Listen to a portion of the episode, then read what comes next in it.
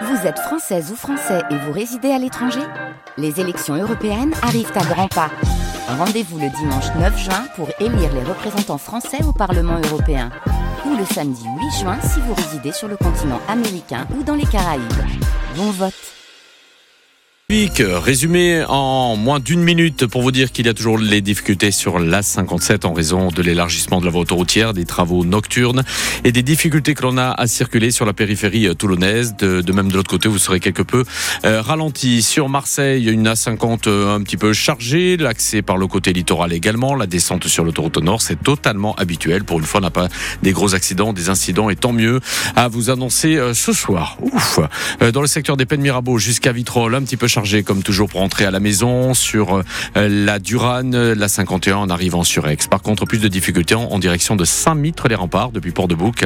Une grosse demi-heure. On y revient d'ailleurs dans, un instant euh, sur France Bleu Provence pour vous expliquer toute la configuration très euh, très importante côté circulation avec bon nombre de, de bouchons. On peut être ralenti aussi en direction d'Istres, Saint-Mitre, autour de 30 minutes donc dans ce secteur-là. Ensuite, il y a la météo, une soirée avec quelques passages nuageux et puis un voile nuageux en prévision demain. Un soleil quelque peu filtré, donc 16 euh, degrés pour les températures à Marseille, Aix-en-Provence, 17 degrés à Toulon. On profite du soleil pour la fin de semaine car la pluie s'invite en Provence samedi.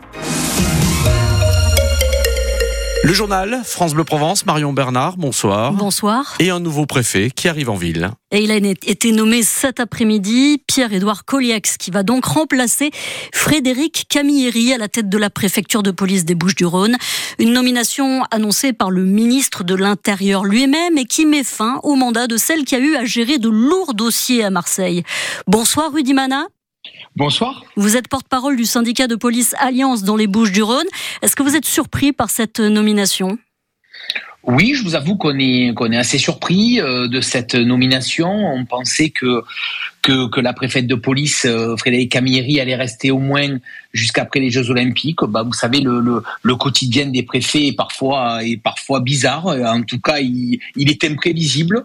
Euh, sachez en tout cas que nous, on l'envoie partir avec regret parce que hum, Frédéric Camilleri était quelqu'un qui était courageuse, volontaire. On peut pas dire qu'elle a été épargnée, en hein, même titre que tous les policiers pendant cette période. Je crois qu'on a eu beaucoup, beaucoup d'événements. Euh, je crois qu'elle a été en capacité de mettre les mains dans le cambouis avec tous les policiers marseillais. Et, je crois surtout que c'est une préfète qui a bien compris notre ville, parce qu'elle est tellement spécifique, cette ville, qu'il faut vraiment s'adapter à la mentalité marseillaise, il faut s'adapter à la manière de travailler des policiers marseillais. Et très honnêtement, je ne vais pas vous dire qu'on n'a pas eu quelques petits accrochages, mais c'est normal entre un syndicaliste et une préfète de police.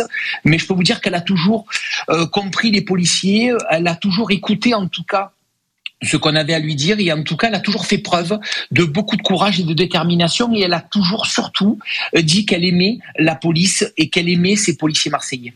Alors on sait que la mission du nouveau préfet c'est une lutte implacable contre le narco-banditisme, aussi la gestion des, Jeux Olympiques. Hein. On est quand même dans la droite lignée de justement de celle qui a géré euh, tous ces dossiers dont vous parliez, euh, le, narcotrafic, la venue du pape. Bien sûr, bien sûr. Est-ce qu'elle n'aurait pas atteint ses objectifs? Gracias. Déjà, euh, le travail a été fait, les objectifs ont été atteints par la préfète parce qu'il y a aussi des policiers qui ont fait un travail remarquable sur le terrain. Euh, mais effectivement, on a besoin d'avoir un volontarisme de la préfète de police, beaucoup de courage, de détermination. C'est celle qui est en tête, en tête de gondole, c'est celle qui mène les troupes. Et moi, je considère qu'elle l'a fait, qu'elle l'a fait de manière extrêmement courageuse, avec beaucoup de, avec beaucoup de, de professionnalisme. Donc, effectivement, le travail effectué par tous les policiers des Bouches-du-Rhône ont, été assez exceptionnels à ce niveau-là. Bien sûr qu'on n'a pas tout réglé, bien sûr qu'on a des règlements de compte encore, bien sûr qu'on a beaucoup d'événements difficiles à Marseille. Les émeutes de, juillet dernier nous l'ont encore démontré.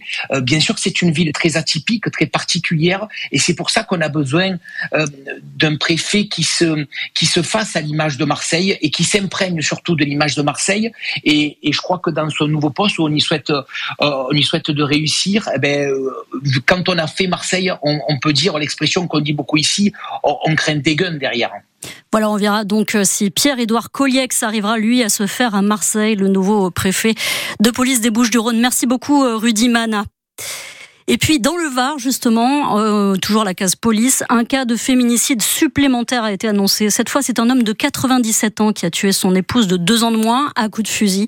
Ça s'est passé hier à Puget-sur-Argence et aujourd'hui, le parquet annonce que l'homme qui avait été placé en garde à vue a justement reconnu les faits. Et à Marseille, un autre feu dans une cité, le second en dix jours à peine. Oui, fin janvier, un immeuble du parc Calisté avait pris feu, un incendie qui avait même coûté la vie à un enfant de 4 ans. Ce matin, le cauchemar a recommencé pour les habitants du même bâtiment. 9h45, première flamme signalée, un feu qui part d'une des caves. Heureusement, l'intervention des pompiers a été rapide. Six personnes, dont quatre enfants, ont été évacuées à l'hôpital. Ils s'en sont tirés avec une légère intoxication. Mais quand même, les habitants sont à bout et ils se sentent franchement abandonnés. Écoutez Sherifa, cette maman qui vit dans le bâtiment, qui a encore pris feu ce matin. On est tous traumatisés. Mes enfants sont traumatisés, je suis traumatisée et là on ne peut plus rester dans le bâtiment. Il faut qu'on nous trouve une solution dès aujourd'hui pour qu'on puisse partir parce que c'est pas une vie. La semaine dernière, il s'est passé euh, le feu qu'il y a eu là. Samedi, on m'a brûlé ma voiture. Regardez la voiture rouge là-bas. On m'a brûlé ma voiture. Là, c'est vraiment un de trop. Le feu euh, dans la cave, de là où j'habite, c'est trop. Je me suis dit, on va mourir aujourd'hui là.